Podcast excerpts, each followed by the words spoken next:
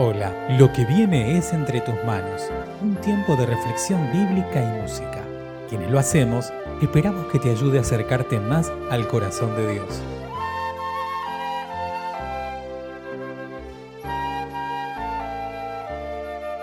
Mi nombre es Emanuel Gro y te invito a que te unas conmigo en la siguiente oración. Gracias Señor por tener la posibilidad nuevamente de compartir tu palabra que ella nos guíe, que ella nos hable y que podamos tener oídos y corazón abierto para ponerla por obra en nuestras vidas. Que el mundo vea que sos el rey en nuestras vidas, en nuestros corazones. Y puedan a través de nuestro testimonio acercarse a vos. En el nombre de Jesús. Amén. Unámonos en alabanza al Rey de Reyes y Señor de Señores. Cantemos.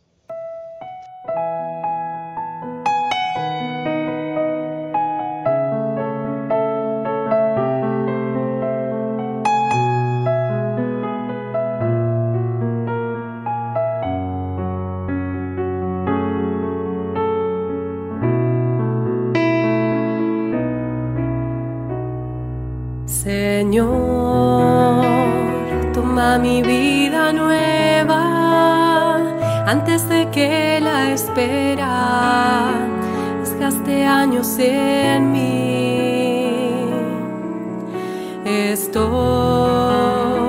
dispuesto a lo que quieras, no importa lo que sea, tú llámame a servir.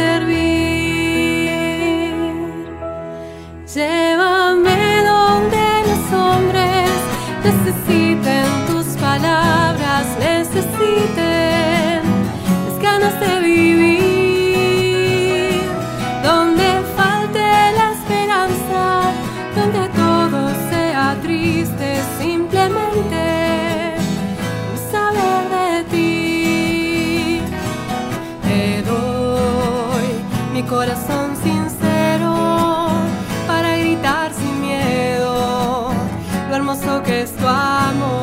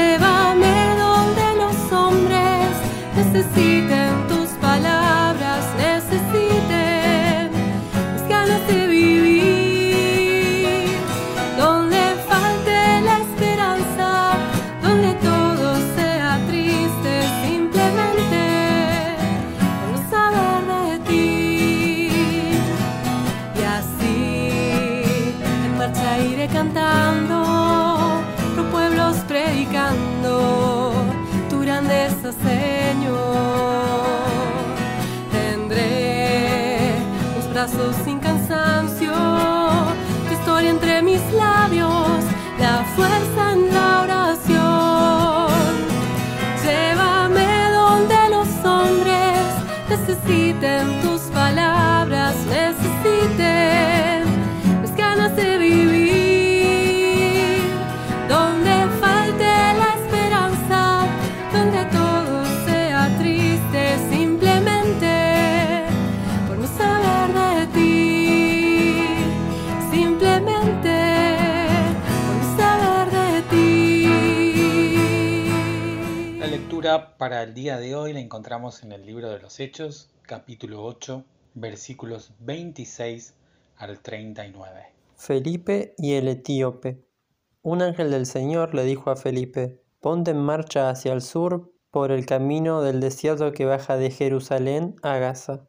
Felipe emprendió el viaje y resulta que se encontró con un etíope eunuco, alto funcionario encargado de todo el tesoro de la Candace, la reina de los etíopes. Este había ido a Jerusalén para adorar y en el viaje de regreso a su país iba sentado en su carroza leyendo el libro del profeta Isaías. El espíritu le dijo a Felipe, acércate y júntate a ese carro. Felipe se acercó deprisa a la carroza y, al oír que el hombre leía al profeta Isaías, le preguntó, ¿Acaso entiende usted lo que está leyendo? ¿Y cómo voy a entenderlo? contestó. si nadie me lo explica?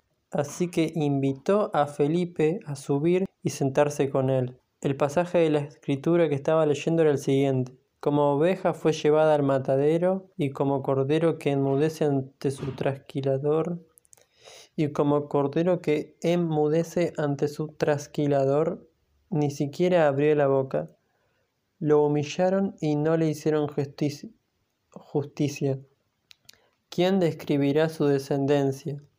Porque su vida fue arrancada de la tierra. Dígame usted, por favor, ¿de quién habla aquí el profeta? ¿De sí mismo o de algún otro? le preguntó el eunuco a Felipe. Entonces Felipe, comenzando con ese mismo pasaje de la escritura, le anunció las buenas noticias acerca de Jesús. Mientras iban por el camino, llegaron al lugar donde había agua y dijo el eunuco, Aquí hay agua, ¿qué impide que yo sea bautizado? Entonces mandó a parar la carroza y ambos bajaron al agua y Felipe lo bautizó. Cuando subieron del agua, el Espíritu del Señor se llevó de repente a Felipe. El eunuco no volvió a verlo, pero siguió alegre su camino. En cuanto a Felipe, apareció en Azoto y se fue predicando el Evangelio en todos los pueblos hasta que llegó a Cesarea. Una de las cosas que más me gusta del libro de los Hechos es que contiene historias de los primeros hermanos, las primeras comunidades cristianas, que tenían el mismo mandato y la misma misión que tenemos nosotros. Jesús envía a sus discípulos a predicar el Evangelio, a ser sus testigos, en esos tiempos y en estos tiempos.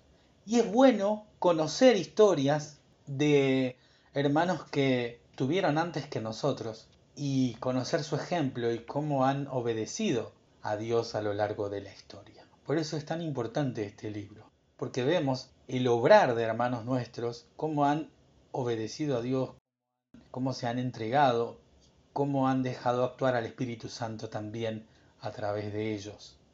De la misma manera que nosotros tenemos que hacer, obedecer a Dios y dejar obrar al Espíritu Santo a través de nuestras vidas para ser de bendición a otras personas. En esas estaba Felipe, que enviado por un ángel del Señor se va de camino a Gaza por el desierto del sur. En el camino se encuentra con un funcionario etíope que estaba leyendo al profeta Isaías, pero no lo entendía. El Espíritu Santo le dice a Felipe que se una a ese carro, que se ponga cerca, y ahí es cuando Felipe nota que estaba leyendo a Isaías y escucha. Entonces le pregunta, tiene la posibilidad de preguntarle, ¿entendés lo que lees? Y el funcionario le contesta, no, ¿cómo lo voy a entender si nadie me lo explica? Este funcionario tenía vinculación con la religión judía, de hecho había ido al templo a adorar, pero había cosas que todavía no entendía. Y ahí estaba la oportunidad, y ahí estaba el Espíritu Santo arreglándolo todo para que Felipe pudiese hablarle de Jesús. Felipe entonces, tomando las palabras que estaba leyendo en ese momento el eunuco, le habla de Jesús. Después, este funcionario logra comprender la importancia de lo que estaba recibiendo de ese mensaje. Vieron agua y le pregunta entonces el eunuco a Felipe, bueno, ahora, ¿qué impide que yo sea bautizado? si crees en el Señor Jesús, no hay nada que lo impida. Y ahí nomás Felipe lo bautiza, luego desaparece. El funcionario de la reina de Etiopía se queda feliz habiendo entendido tantas cosas, habiendo entendido todo lo que antes no había podido comprender. Imagino cómo el Espíritu Santo habría estado obrando en ese corazón, un corazón abierto, un corazón que estaba buscando a Dios y que lo encontró a través de Felipe. Felipe que, como decíamos al principio, cumplía un mandato, cumplía una misión. De la misma manera nosotros tenemos un mandato que es el mismo, predicar el Evangelio. El mandato es ir y predicar el Evangelio.